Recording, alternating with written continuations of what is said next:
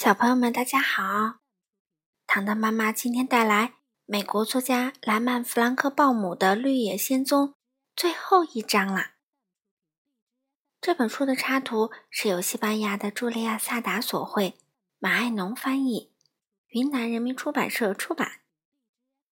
上一章我们讲到了善良的女巫告诉多罗西，只要用银鞋子的后跟拍三下，她就能回到堪萨斯了。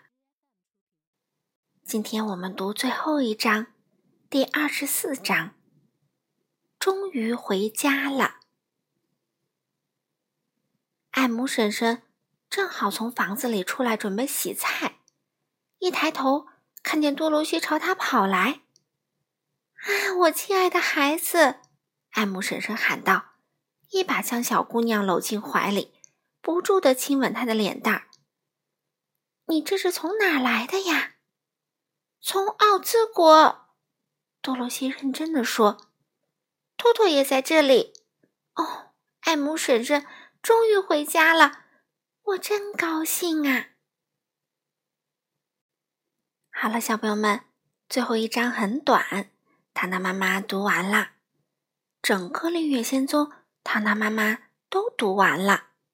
你们喜欢这个故事吗？糖糖妈妈还有点不舍得呢。真想在奥兹国多待一会儿啊！好了，小朋友们，那我们下次再见喽。糖糖妈妈会继续给小朋友们读绘本的。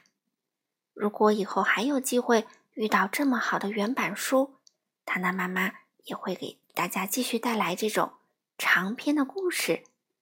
如果你们喜欢的话，给糖糖妈妈留言吧。